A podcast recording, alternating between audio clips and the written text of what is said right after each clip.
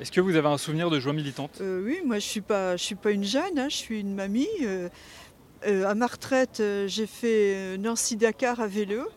Et quand je suis arrivée à Dakar, c'était le Forum social mondial et il y avait toute l'équipe de ActionAid Peuple solidaire qui m'attendait. Et franchement, euh, oui, ça a été une grande joie. Une victoire avec moi-même parce que 6500 km, il fallait les, réaliser. J'avais euh, informé un maximum de personnes sur l'accaparement des terres en Afrique et ben, c'était l'objectif euh, de mon voyage. À la dernière fête de la musique, qui n'en était pas vraiment une, euh, il y avait une marche organisée en mémoire de Steve, qui du coup a été stoppée très rapidement euh, par les policiers. Au bout d'un moment, euh, les manifestants ont compris qu'il fallait se décharger sur les terrasses qui étaient pleines à craquer. Du coup, ils se sont déchargés sur les terrasses et en fait, euh, les patrons et les clients des terrasses étaient tous un peu contre, euh, enfin, contre les policiers. Du coup, tout le monde s'est levé et tout le monde a commencé à manifester euh, au même moment, alors que tout le monde était très tranquille en train de faire son truc dans son coin. euh. Donc, euh, pas mal de gens qui n'avaient pas décidé du tout de participer à cet événement euh, se sont retrouvés mêlés. et, euh, ils étaient tous euh, d'accord alors qu'ils venaient pas forcément du même, euh, ils n'avaient pas forcément le même avis sur la question.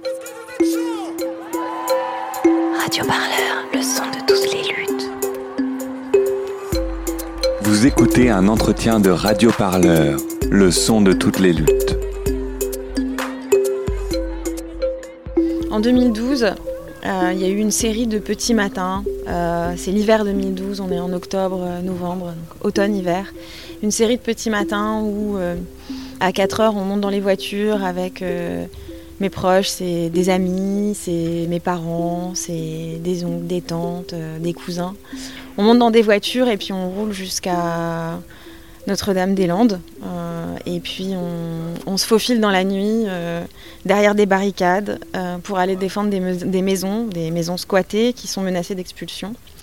Et euh, j'ai pensé à ce souvenir parce que euh, c'est des souvenirs de lutte qui, euh, je pense, dans lesquels il y avait vraiment un sentiment de communauté extrêmement fort, où c'était à la fois ma famille choisie, mes amis et ma famille biologique, une partie de ma famille biologique. Et c'était notre territoire, puisque j'ai grandi pas très loin de Notre-Dame-des-Landes. Donc l'objectif de la lutte, c'était vraiment quelque part, il y avait, quelque, il y avait un, un sentiment d'union, de cohésion et de communauté extrêmement fort qui m'a, qui m'a beaucoup marqué, je crois.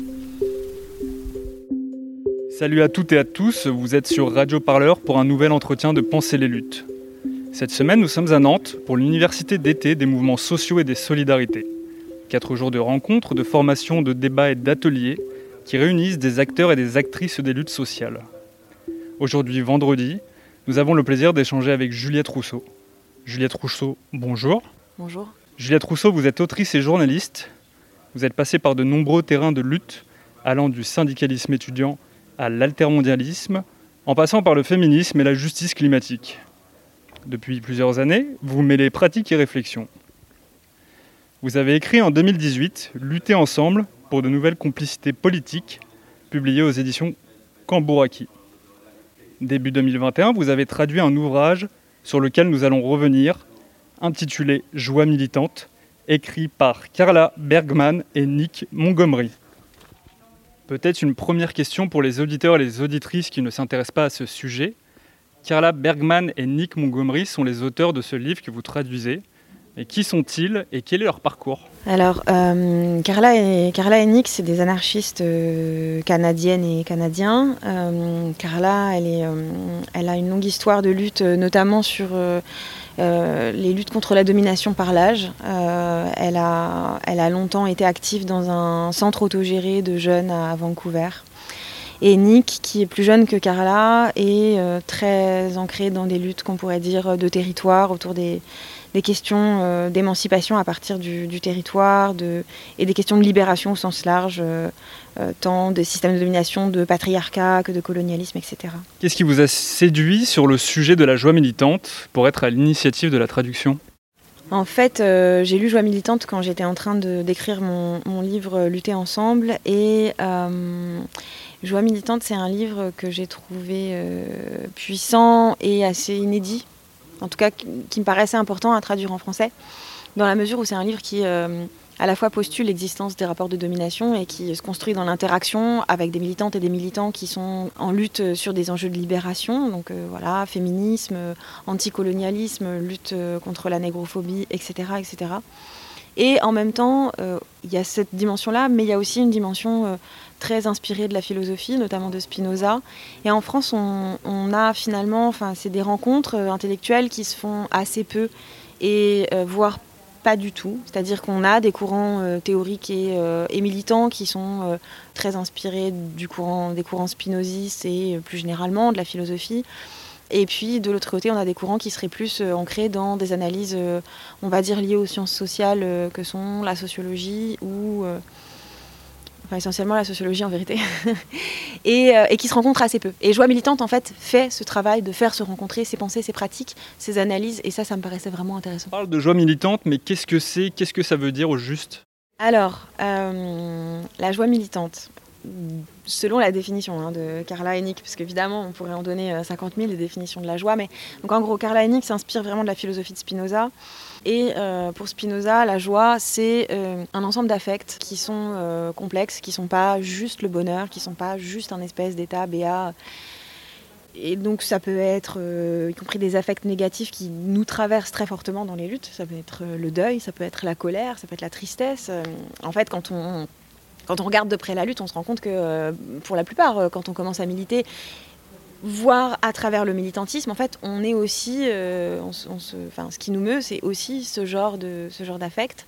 Et donc la joie, c'est l'ensemble de ces affects, c'est surtout en fait la dynamique de transformation et la capacité à habiter cette dynamique. Et là où je trouve que c'est donc très intéressant, c'est que ça nous pousse à réfléchir à qu'est-ce qui nous met en mouvement et qu'est-ce qui nous transforme en même temps que ce qui nous permet de transformer le monde autour de nous.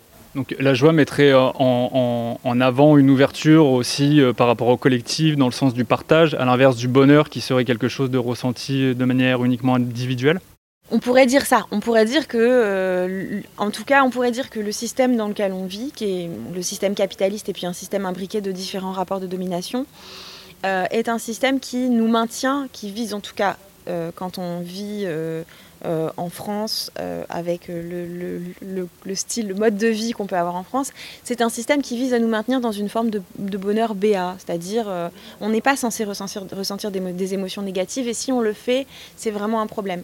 Et bon, on peut parler de tout un ensemble d'émotions et on peut aussi parler de tout un ensemble d'affects qui, qui font partie de la vie. Si on pense par exemple euh, à, euh, je sais pas si on pense par exemple au deuil, à la façon dont le deuil est organisé dans notre société, il est vraiment organisé de façon quelque part à nous épargner le plus possible la confrontation avec la mort. La mort, elle est complètement prise en charge, mais de la même manière que la naissance aussi. Et derrière, évidemment, c'est un système économique qui, en tire, euh, qui, en tire son, parti. Et en fait, on pourrait dire, et c'est un peu ce que dit Scarla Hennig, que le système capitaliste, c'est un peu cette idée qu'on nous, extrait le plus possible des conséquences affectives de l'engagement inhérent à l'attachement, aux différentes formes d'attachement. Ça peut être l'attachement entre les personnes, entre les êtres humains, mais c'est aussi l'attachement au vivant au sens large. Par exemple, si j'habite un territoire, moi j'habite, moi j'habite le territoire où j'ai grandi, ce territoire, il a été extrêmement abîmé et il l'est encore, il continue de l'être, c'est une dynamique qui ne s'arrête pas par l'agriculture euh, industrielle, par l'aménagement du territoire et euh, par, euh, par, les industries de tout type. Mon attachement à ce territoire provoque en moi un ensemble d'émotions, de, mais beaucoup de tristesse et de deuil. Et c'est aussi cet attachement qui me pousse à le défendre, qui m'a poussé à m'y réinstaller et qui me pousse à avoir envie férocement de m'opposer à cette dynamique la société, au sens la société organisée, euh, le, capitalisme tel qu'il fonctionne euh, autour de moi, dans la société dans laquelle je vis, va me pousser à renier cet attachement et à chercher un lieu de vie qui sera plus confortable si ma, classe, si ma condition économique me le permet, d'aller habiter en ville où je vais pouvoir, par exemple, ou dans un endroit plus beau, où je vais pouvoir avoir accès à plus de services, à plus de, où je vais pouvoir quelque part consommer cet état de bonheur béat. Et là où je trouve le joie militante euh, puissant dans ce qu'il amène, c'est vraiment cette idée que, quelque part, chercher à se protéger des conséquences de ce système et de ce que ça produit dans nos attachements, c'est jouer, c'est jouer, c'est jouer le jeu affectif du système. Et assumer, reconnaître que, en fait, de ces attachements, quand on cherche à, les investir plus profondément, vont, naître un ensemble d'émotions euh, qui peuvent être dures, mais qui sont profondément liées à la lutte Ça, c'est vraiment, euh, je trouve, euh, puissant. Et par ailleurs, je parle de territoire, mais j'aurais pu parler euh, de violences poli- policières, j'aurais pu parler de la condition des personnes qui n'ont pas de papier en France. Quand on devient militant ou militante sur ces thématiques-là, on va de fait rentrer dans des, dans des relations, générer, s'inscrire dans des attachements avec des personnes qui, étant menacées par l'ensemble de ces systèmes d'oppression, de fait, c'est une espèce de, il y a un espèce de rapport réciproque, c'est-à-dire on va avoir d'autant plus envie de s'opposer à ces rapports d'oppression. Et donc en réalité, le capitalisme nous mettrait de côté pour ne pas exister, donc de ne pas euh, prendre le temps de ressentir euh, au-delà du jugement euh, négatif et positif, ce qui signifierait que d'une certaine manière, quand on entre dans le militantisme et dans la lutte, on se confronte aussi à ça et en fait on abat les barrières de ce capitalisme. Pour se rendre compte que quand on est face au monde, on est face à ses émotions et donc à la joie. Nick et Carla ont une définition du privilège que je trouve vraiment intéressante. Donc le privilège entendu selon le terme anglo-saxon, pas le privilège français de 1789. Privilège, qui- aujourd'hui c'est une notion qui continue d'être très débattue dans les milieux militants, à, tort ou à raison, mais pour Nick et Carla, le privilège, en fait, c'est vraiment plus on est privilégié, plus on est dans une forme de déconnexion affective du monde. Et donne un exemple que je trouve intéressant, c'est il et elle disent, c'est enfin c'est la, raison pour laquelle les hommes blancs, hétéros, cis sont aujourd'hui les personnes les plus déconnectées de leurs émotions. Et en fait, cette déconnexion, cette capacité à s'abstraire des conséquences de, de- l'organisation sociale du monde, c'est exactement ce qui peut nourrir, ce qui peut la nourrir, ce qui peut permettre, lui permettre de continuer à, de continuer à durer. Et donc en fait, se reconnecter et, et éprouver, aller dans le sens de- voilà, d'é- d'éprouver ce que, ce, que, ce, que, ce que ce système fait au monde, c'est vraiment euh, la possibilité euh, d'aller vers, euh, vers la joie, au sens d'aller vers, je pense, la capacité à affronter ce qu'implique une transformation du monde. L'auteur et l'autrice du livre, vous le disiez, sont canadiens. On parle parfois d'une américanisation des luttes lors de débats médiatiques. Est-ce que ce livre, ce n'est pas l'exemple concret qu'il est possible et nécessaire de s'inspirer des luttes transnationales pour renouveler nos luttes? Alors oui, ça c'est clair, il est possible et nécessaire de s'inspirer des luttes transnationales. On peut tout à fait euh, lire des, récits d'expériences de lutte et d'analyse qui s'ancrent dans d'autres contextes et s'en inspirer sans tout à fait les transposer. Les critiques euh, liées à l'américanisation sont souvent euh, quand même assez marquées, c'est-à-dire c'est souvent des critiques qui, vont s'opposer à des, analyses et des mouvements d'émancipation qui se développent en France. Moi, je, pense que pour tout un tas de raisons, il faut mettre à disposition les outils militants qui se développent ailleurs dans le monde. Évidemment, euh, euh, l'impérialisme et un certain tropisme font que ça va plus facilement être des textes produits euh, sur le continent nord-américain. Mais il me semble que euh, dans l'analyse, en tout cas, de joie militante, il y a aussi des choses importantes autour de la question du colonialisme, euh, la question de penser euh, nos pratiques et, se sub- subjectiver à partir de cet héritage colonial. Et il me semble que de ce point de, vue-là, il y a encore beaucoup de travail à faire en France. Donc je, je trouve que c'est des inspirations qui sont importantes. Ce qui signifierait qu'ils ont un temps d'avance en termes d'analyse outre-Atlantique, que ce soit en Amérique du Nord ou même en Amérique du Sud, par rapport en fait à l'Europe tout simplement. Sur certains aspects, oui, il y a clairement un temps d'avance. Sur d'autres, euh, moins. Euh, je dis ça parce que j'ai pas envie d'être trop négative sur le contexte militant français. mais, euh, mais voilà. Et après, je pense que c'est d'où l'intérêt aussi d'avoir une perspective transnationale. C'est que euh, sur certains sujets, ça va être très intéressant d'aller voir en Amérique latine et beaucoup moins aux États-Unis. Sur d'autres, ça va être très intéressant aux États-Unis et beaucoup moins en Europe. Et sur d'autres, ça va être très intéressant d'aller voir ce qui se passe sur d'autres continents. Enfin, du coup, je, vais moins parler de l'Asie et de, l'Afrique parce que c'est des contextes que je connais moins. Euh, mais il me semble que euh, justement l'intérêt de mettre à disposition ces, réflexions, ces pratiques, ces expériences euh, venues de différents endroits du monde, c'est justement de pouvoir aller piocher dans certains trucs et se dire ok qu'est-ce qui fait écho, qu'est-ce qui est intéressant, qu'est-ce qui fait pas écho, et puis aussi de tirer de, comprendre. euh, de tirer des leçons, de, de pouvoir en fait bénéficier des leçons qui ont été tirées ailleurs. Est-ce que la constitution du cortège de tête qui est passé en six ans de quelques participants à plusieurs milliers de l'aveu même des autorités n'est pas un signe avant-coureur de la nécessité de construire des dynamiques de joie? On pourrait aussi parler des actions des Rosies, qui sont un collectif féministe habillé en bleu de travail, depuis les manifestations de la réforme des retraites fin 2019. Avant votre réponse, juste une, une petite précision pour nos auditeurs et nos auditrices. La dénomination cortège de tête parle des individus qui sont hors cadre, hors syndicat, qui sont en tête des manifestations. et qui sont à l'endroit où ça pulse, où ça vit, avec une volonté pardon, festive dans l'acceptation de la diversité des luttes et des pratiques. Une réponse alors, oui, il me semble, qu'une des façons d'interpréter euh, la montée en puissance du cortège de tête, c'est clairement le fait que la manifestation, c'est devenu cette espèce de moment un peu ritualisé, convenu, dans lequel il ne se passe plus rien, et qu'on a besoin qu'il se passe quelque chose, et qu'au sein du cortège de tête, il se passe quelque chose. On pourrait aussi interpréter effectivement les modalités féministes d'intervention dans les manifestations, que sont les rosies ou les performances de la Stécis ou d'autres formes d'intervention, comme un besoin de mettre, euh, de, mettre la manifestation, enfin de faire de la manifestation un moment dans lequel il est possible de construire des choses, il est possible de nouer des liens et de vivre quelque chose. Maintenant, je pense que dans la notion de joie euh, telle que la développe Carla Hennig, au-delà en fait de ces interventions qui sont des interventions ponctuelles, il y a vraiment l'enjeu de la notion d'attachement qui va euh, signifier des relations qu'on va, dont on va euh, qu'on va aller nouer plus fort. Et ça, ça peut passer par de la solidarité, de la solidarité matérielle, ça peut passer par le partage d'un ensemble de choses dans la vie. Ça veut dire, euh, ça peut vouloir dire habiter ensemble, partager des moyens matériels de survie. Ça peut vouloir dire euh, se protéger ensemble de la répression, de c'est en partie ce qui arrive dans le cadre du cortège de tête.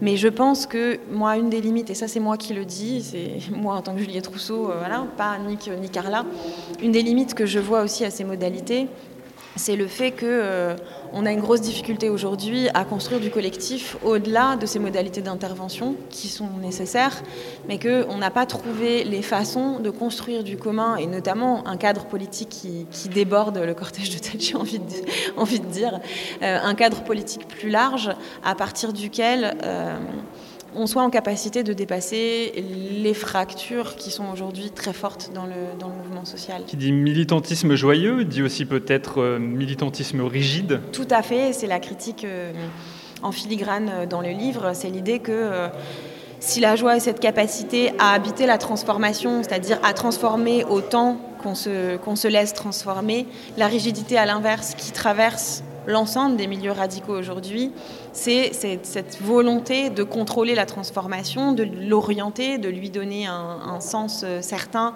dès qu'elle apparaît, et on peut le voir avec euh, les récents mouvements sociaux en France, c'est-à-dire tout de suite la volonté d'appréhender, d'étiqueter, de dire où est-ce que ça peut aller, où est-ce que ça risque d'aller, de voir les défauts tout de suite. Euh, c'est vraiment ce besoin de contrôle qui finalement s'avère s'avère plutôt, enfin vient déposséder les mouvements de leur puissance, vient déposséder la possibilité de se laisser collectivement surprendre par euh, là où on va. Et moi je pense, peut-être pour donner un exemple concret aussi dans mes expériences, un des, éléments que j'ai trouvé vraiment extrêmement euh, inspirant dans la lutte contre l'aéroport et, et, la lutte et la, le mouvement d'occupation à la ZAD de Notre-Dame-des-Landes, hum, c'est vraiment tous ces moments de la lutte où il y avait une espèce d'énergie collective qui, nous donnait les moyens d'envisager des choses complètement improbables et à plein de moments d'adversité, plutôt que de se, dire qu'est-ce qui est réaliste là maintenant, qu'est-ce qu'on peut gagner de façon réaliste, d'avoir toujours eu cette, euh, cette capacité collective à dire non, on ne va pas viser le réaliste, on va viser le, plus désirable et on va lutter pour le plus désirable. Et qu'à plein de moments, ça a fonctionné. Et ça, c'est vraiment un truc que j'ai rarement retrouvé dans d'autres luttes et qui me paraît être un très bon exemple de la joie, c'est-à-dire, ça ne veut pas dire qu'on n'a pas peur, ça ne veut pas dire qu'on ne prend pas des risques, y compris qu'on prend des risques euh, graves, quoi. Ça ne veut pas dire qu'on n'encourt pas de la répression, etc. Mais de se dire, si on est là pour tout mettre en jeu, on ne va pas tout mettre en jeu pour, euh, pour, euh, pour, une petite mesure, on va tout mettre en jeu pour ce qui nous fait kiffer, pour ce qui nous fait rêver. Et ça, je trouve qu'on manque de ça, trop souvent. Est-ce que l'on n'arrive pas, avec ce militantisme rigide, vers la recherche d'une pureté militante, vers le refus de se transformer ou de se renouveler, de faire son autocritique, tout simplement? Si, très clairement, enfin, la pureté militante, ça fait partie, des, ça fait partie des, éléments du radicalisme rigide. On pourrait aussi se dire que le radicalisme rigide, c'est une des conséquences de notre, de notre faiblesse, et qu'en fait, quand c'est aussi difficile de changer le système, y compris de façon, euh, voilà, changer des petites choses, mais à l'échelle structurelle, à l'échelle de, voilà, de l'État, des mesures, de que sais-je, euh, bah finalement, on finit par agir sur ce sur quoi on est en capacité d'agir, et ce sur quoi on est en capacité d'agir, c'est nos camarades, c'est notre milieu. Et donc, on va finir par avoir un niveau d'exigence à l'endroit de ce qu'on fait, de, de, de, puis bon, souvent avec euh, des comportements assez moralistes, donc c'est sur nos attitudes, sur les mots qu'on emploie, sur que sais-je. Euh, parce que c'est l'endroit où on peut agir. Et, ça, je pense que ça participe beaucoup. en fait, le, radicalisme, c'est aussi une expression de notre faiblesse. De la nécessité d'apprendre à merder, réparer et recommencer. Est-ce que ça vous parle? Ouais, complètement. Je pense que. Euh, Ouais, le droit à l'erreur, c'est quelque chose que, je pense, euh, c'est un, besoin qu'on a de plus en plus de s'autoriser à merder et d'apprendre ce que ça veut dire de réparer. Et je pense que typiquement, euh, pour en revenir à la question de l'attachement, moi, c'est une question qui me traverse depuis des années. Comment est-ce qu'on noue des relations de lutte entre personnes qui sont traversées par différents rapports de domination? Euh, moi, je ne suis pas dans une hypothèse séparatiste et, euh, ma, vie, euh, ma vie se construit avec des personnes qui vivent du racisme alors que moi, j'en vis pas, vivent du capacitisme alors que moi, j'en vis moins, mais des personnes qui vivent pas le patriarcat alors que moi, je le vis, etc. etc. Et comment est-ce qu'on construit des relations de lutte qui ne soient pas dans la négation mais ne soit pas non plus complètement défaite par l'existence et par la réaffirmation à différents moments de nos vies de ces rapports de domination. Et pour moi, là aussi, la question de l'attachement, elle est importante. C'est que on ne peut pas s'attacher à l'entièreté du monde, mais les gens à qui je m'attache et avec qui je choisis de lutter, c'est des gens quelque part avec lesquels je construis un cadre de confiance qui fait que le jour où ça merde, je sais qu'on va essayer de trouver les moyens de réparer ensemble et qu'on va se donner euh, cette chance-là de se dire, ok, on a merdé, l'un ou l'une a merdé, ou on a merdé collectivement, mais on a envie de réparer, on a envie de dépasser ce truc-là. De la nécessité d'apprendre à merder, réparer et recommencer, c'était le nom de l'atelier que vous avez animé jeudi à l'université d'été à Nantes. Pourquoi on a besoin aujourd'hui d'animer ce type d'atelier? Bon alors déjà, il y a plusieurs choses. non mais parce que j'allais dire, parce que finalement, euh, de fait, des ateliers de ce type-là, dans des espaces comme celui-ci, on en a assez peu. On va plus aller dans des ateliers euh, qui sont euh, des dénonciations, des systèmes d'oppression, du capitalisme sous ses différentes formes, etc. Des ateliers qui se posent la question de vont aller interroger nos, nos formes d'organisation, il y en a beaucoup moins. Et je pense qu'une des raisons pour ça, c'est notamment que la question de l'organisation des espaces de lutte ou des communautés de lutte, c'est une question qui est euh, largement marquée par la question du travail du soin, du travail invisible, par des questions de répartition genrée du travail. Et en fait, si on observe les milieux militants mixtes, un peu traditionnels, comme ceux qu'on peut côtoyer ici, en fait, on se rend compte que ce travail de soins, euh, qui est le travail euh, nécessaire en fait à la perpétuation des collectifs, des associations, de tous les espaces de lutte, tous les espaces de lutte impliquent un travail de soins mais conséquent pour euh, démerder les embrouilles, pour créer des moments de sociabilité, etc. Ce travail, il est toujours très majoritairement pris en charge par les femmes. Ce faisant, il est très invisibilisé et donc il n'est pas perçu comme politique. On ne pense pas que poser la question de comment existent, survivent, se reproduisent, euh, avancent nos communautés, c'est une question politique. Dénoncer le capitalisme et analyser le capitalisme, ça c'est éminemment politique. Et d'ailleurs, très souvent, bah, c'est des, choses qui sont très souvent prises en charge par les hommes, de moins en moins, mais voilà, des thématiques qui sont très souvent euh, théorisées. Euh, mais à l'inverse, ce travail quotidien des relations, etc., c'est encore aujourd'hui très largement invisibilisé. Et d'ailleurs, tu vois, c'était un atelier, ça ferait pas l'objet d'une plénière, tu vois. La plénière, ça va être, euh, ce soir, on va essayer de subvertir un peu ça avec une plénière féministe où on va parler de nos pratiques et pas donner nos analyses du patriarcat, même si en filigrane, c'est quand même ça qui va se passer. Mais de manière générale, voilà, c'est des ateliers, c'est des choses qui sont plutôt vues comme marginales et qui ne sont pas perçues comme étant le haut du panier du travail militant. Est-ce un exercice évident d'animer ce type d'atelier? Avez-vous des retours de militants et de militantes qui vous ont peut-être marqué? Non, c'est pas. Pour moi, c'est pas un exercice évident, euh, mais en l'occurrence, l'atelier, je, je l'anime avec des personnes qui sont plus, formées et plus à l'aise, plus à l'aise que moi avec l'éducation populaire. Des retours, oui, mais oui, beaucoup de retours positifs. Et je pense que de manière générale, euh,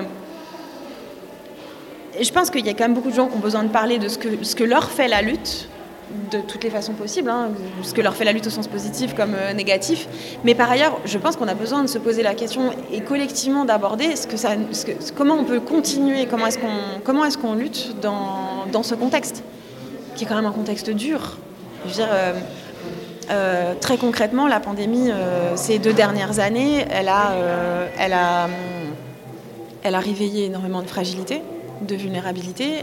je pense qu'elle a réveillé, moi je le vois dans les milieux militants, beaucoup de problématiques de santé mentale. Beaucoup de, c'est, vraiment, il y a des moments collectifs comme celui-là qui sont aussi des moments où se réveillent massivement les traumatismes ça, c'est des conversations qu'on a peu, qu'on va plus avoir dans des espaces féministes, mais qu'on a peu de manière générale dans la lutte. Et ça, c'est vraiment quelque chose de compliqué parce que on, exige de nous-mêmes ou collectivement d'être en capacité de lutter, d'être en capacité d'être fort et forte dans ce moment-là, alors même que c'est un moment qui nous, qui nous dépossède de nos forces. Et si on n'a pas des espaces pour pouvoir discuter de ça, bah, quelque part, euh, il se passe ce qui se passe le plus souvent, c'est-à-dire que survivent seulement, euh, j'allais dire celles et ceux, mais en fait souvent ceux qui sont les plus forts, c'est-à-dire euh, très généralement, bah, en fait, toujours des profils de mecs éduqués qui viennent de familles euh, où la vie a pas été, enfin, sont des moins difficiles que dans d'autres. Dans des moments comme celui-ci, ce tri-là, qui n'est que rarement nommé et qui est très peu visibilisé, c'est des moments où il a lieu, quoi. J'en profite pour vous poser une question que je trouve très intéressante, qui a été posée hier euh, lors d'un exercice de l'atelier. C'est le militantisme est-il plus humiliant que le capitalisme? Ah, Je voulais pas qu'on me la pose celle-là. On pourrait peut-être revenir aussi, euh, si ça vous dérange pas, sur la recontextualisation de comment ça s'est fait en atelier, puisqu'on ne nous a pas juste posé la question en nous disant voilà, c'est comme ça, donner une réponse. Oui, en fait, cette, euh, cette affirmation-là, on l'a faite dans le cadre d'un débat mouvant. Et souvent, dans les débats mouvants, ce qu'on va chercher dans les affirmations, c'est justement de ne pas faire des affirmations, euh, de ne pas donner des affirmations L'idée, c'est qu'on va, va donner une affirmation, a priori à laquelle on n'aura pas une réponse évidente, et on va demander aux personnes de se positionner dans l'espace, plutôt pour, plutôt contre, et ensuite d'avancer des arguments. Et à mesure que les arguments sont avancés, les personnes peuvent se déplacer dans l'espace. Donc si un argument les convainc, elles peuvent passer de l'autre côté. Cette affirmation, elle était très intéressante parce qu'elle a, permis déjà de, discuter de qu'est-ce que c'est que l'humiliation. Et donc effectivement, euh, de poser la question de... Euh, humiliation systémique que nous, fait, que, nous, que nous fait vivre le capitalisme versus humiliation qu'on peut vivre euh, dans le, dans le militantisme. Mais aussi poser la question de est-ce que le militantisme nous renforce, auquel cas nous protège un peu plus de ces humiliations, ou est-ce que le militantisme nous fragilise, et auquel cas ces humiliations peuvent être vécues plus durement. Et en vérité, c'est un petit peu tout ça. C'est-à-dire, euh, si on regarde de près, le militantisme peut et va à des moments nous renforcer et à d'autres moments nous rendre plus vulnérables. Par exemple, quelque chose auquel je pensais euh, pendant l'atelier hier, c'est euh, euh, si je vis une, une, attaque sexiste dans la rue, des propos, ou voilà, imaginons que je vive des propos sexistes dans la rue, généralement, ça va, ça, va, ça va moins me blesser parce que quand je descends dans la rue, je me blinde. Mais dans les fois, les fois où ça m'est arrivé d'avoir de vivre des attaques sexistes dans des espaces militants dans lesquels je me sentais plutôt en confiance, c'était des attaques qui m'ont fait énormément mal parce que c'était des moments dans lesquels je m'autorisais à être vulnérable. Donc c'est tout ça qui se cache derrière. Sur la question de, sur cette affirmation, franchement, j'ai pas de réponse définitive. J'aurais tendance à dire que la militante en moi a envie de répondre que bien sûr, le capitalisme est plus humiliant que le militantisme. Cependant, il est clair que le militantisme peut être très humiliant aussi. C'était tout justement euh, l'intérêt de cet exercice, c'est que finalement, selon le point de vue qu'on adopte sur le moment, bah, en fait, on se met euh, soit à droite, soit à gauche de la ligne, donc soit être pour ou contre, ou soit dire que le capitalisme est pire que le militantisme et vice-versa. C'est en fait euh, juste revenir à notre point de vue critique et essayer de réfléchir au maximum à ce type de questions tout en acceptant que l'on puisse avoir des pensées ambivalentes. Quels conseils pourrait-on donner à nos auditeurs et auditrices sur la mise en place des dispositifs d'écoute ou de réflexion, en plus de lire ce livre?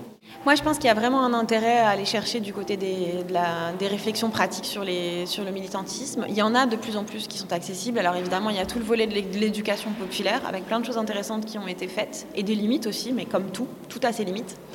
Je pense que du côté, là aussi, des textes traduits, il y a par exemple... Euh, dans le mouvement euh, qu'on pourrait dire écoféministe, euh, une, théoricienne comme Starhawk qui a beaucoup, beaucoup, enfin qui a, qui a, en fait qui est une facilitatrice vraiment et qui a créé un ensemble d'outils qui sont aussi très intéressants. du côté de, des, expériences autour de la justice communautaire et justice transformatrice, il y a aussi des, outils intéressants. Je pense que dans l'ensemble, on est quand même, quelque chose est en train de se passer. on a de plus en plus d'intérêt pour, euh, pour ces outils, ces références-là, euh, et, et, ils sont de plus en plus accessibles. Donc je pense qu'il faut, il faut aller chercher euh, de ce, de ce côté-là. Et après, j'ai envie de, de m'excuser parce que je vois bien que écrire un livre c'est pas du tout suffisant et que tout le monde n'a pas nécessairement ni le temps, ni l'énergie, ni l'envie de lire un livre. Et, euh, donc c'est aussi pour ça que là on, essaye cette dynamique d'atelier autour du livre. C'est pour pouvoir rendre ces concepts accessibles parce que l'enjeu premier c'est quand même qu'ils soient accessibles. Et peut-être dire une dernière chose là-dessus pour revenir sur les pratiques élitistes des milieux militants. Très souvent, et ça, il m'a fallu des années pour le comprendre. Moi, j'avais beaucoup de mal à lire de la théorie. C'était pas quelque chose qui me mettait à l'aise. Et euh, je, me, culpabilisais beaucoup pour ça. Et il m'a fallu vraiment longtemps pour comprendre que c'était pas moi le problème. Le problème, c'est de continuer à écrire des livres théoriques en prétendant qu'on le fait pour euh, travailler à la révolution, mais de les écrire d'une façon qui est éminemment élitiste. Et donc, euh, c'est quelque chose sur lequel j'essaie de travailler dans mon propre dans mes propres démarches, qui, est tout à fait, qui sont tout à fait imparfaites, mais je pense que là aussi, c'est quelque chose qu'il faudrait quand même peut-être dire un peu plus souvent. Merci beaucoup. Si on devait se quitter sur une euh, musique que vous avez choisie euh, Dans mes pérégrinations militantes, j'ai vécu au Brésil. Et au Brésil, j'ai découvert un chanteur euh, très populaire qui s'appelle Caetano Veloso. Et Caetano Veloso, euh, au moment de la dictature brésilienne, a dû s'exiler euh, au Royaume-Uni, comme d'autres euh, chanteurs très populaires du Brésil, comme Gilberto Gil par exemple. Et il a détesté l'exil. Il était extrêmement malheureux pour tout un tas de raisons. Et dès qu'il a pu retourner au Brésil, il y est retourné. Mais pendant son exil, il a, a produit et enregistré un, album qui, qui s'appelle Transa, donc c'est trans, et qui est un album absolument magnifique et dans cet album, il y a une chanson qui s'appelle You Don't Know Me. Et en fait, euh, la chanson, je la trouve magnifique parce que clairement, il parle de. Enfin, en tout cas, moi, ce que j'entends dans cette chanson, c'est à la fois la position de l'exilé, euh, brésilien euh, à Londres, c'est à la fois les questions de colonialisme, mais c'est aussi tout ce qui tout ce qui rend difficile les rencontres entre cultures qui sont marquées par des histoires voilà, d'esclavagisme, de colonialisme, et en même temps tout ce qui les nourrit parce que euh, cet album et cette chanson brassent en fait à la fois l'anglais et le portugais, que euh, quand il chante en anglais, il fait de l'anglais un véritable instrument de musique, c'est absolument hallucinant, et que y compris dans la musique, il y a, tout un ensemble d'inspirations euh, qui font de cet album un, truc absolument... Enfin, moi je crois que c'est l'album de ma vie. Quoi.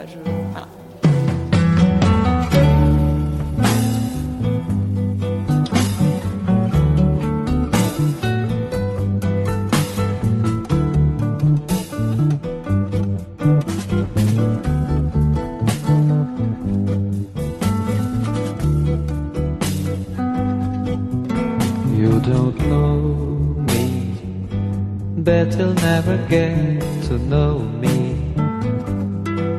You don't know me at all. Feel so lonely. The world is spinning round slowly. There's nothing you can show me from behind the wall. Show me from behind the wall.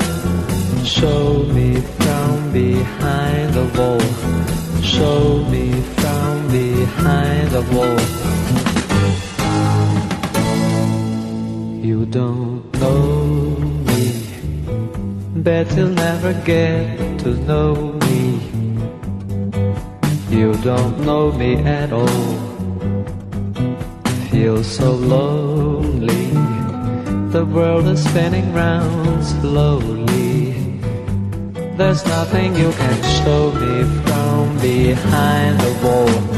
Show me from behind the wall. Come on and show me from behind the wall. Show me from behind the wall. Come on and show me from behind the wall. Show me from behind the wall. Why don't you show me from behind the wall? Nasci lá Bahia de Mucama, confeitor. O meu pai dormia em cama, minha mãe no pisador. Laia, ladaia, sabatana, Ave Maria. Le seul responsable de cette affaire, c'est moi. Qu'ils viennent le chercher. Le seul responsable... Radio Parleur, le média qui vous parle des luttes et qui vous en parle bien. Eh ben, On n'est pas sorti du sable Radio Parleur, le son de toutes les luttes. Écoutez-nous sur radioparleur.net.